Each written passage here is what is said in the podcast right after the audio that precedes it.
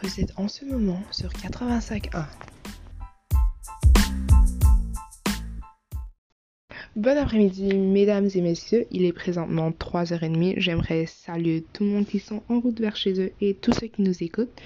Vous êtes ici avec Magali Deschamps dans le segment Culture et Médias et je suis accompagnée de Anne-Marie Tremblay.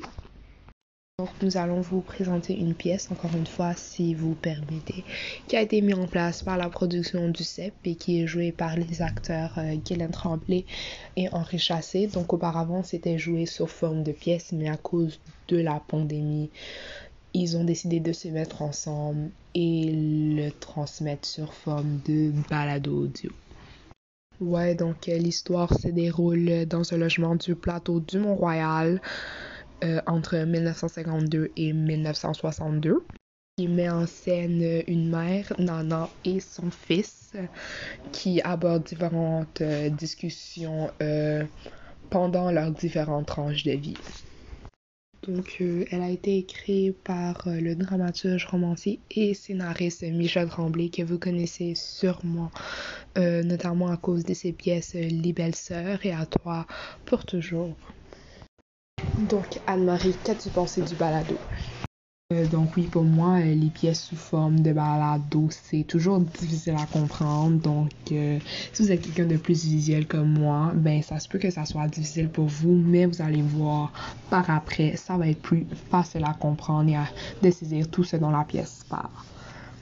Donc, euh, deuxièmement, j'ai trouvé ça drôle euh, comment Henri Chassé jouait euh, son personnage de 10 ans parce que c'était comme la voix d'un grand homme dans celui d'un enfant. Donc, on peut dire que c'est un point négatif, mais positivement humoristique.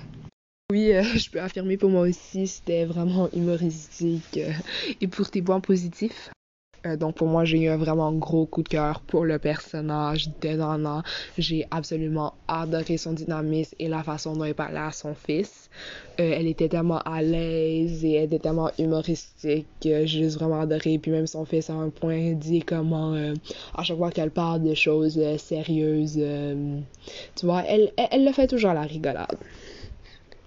Oui, pour moi aussi, Nana, c'est vraiment un grand coup de cœur, notamment parce qu'en fait, cette pièce, un hommage à la mère euh, de Michel et le fait qu'ils ont fait en sorte que ce personnage soit mémorable. Moi, je trouve ça que c'est un très bel hommage.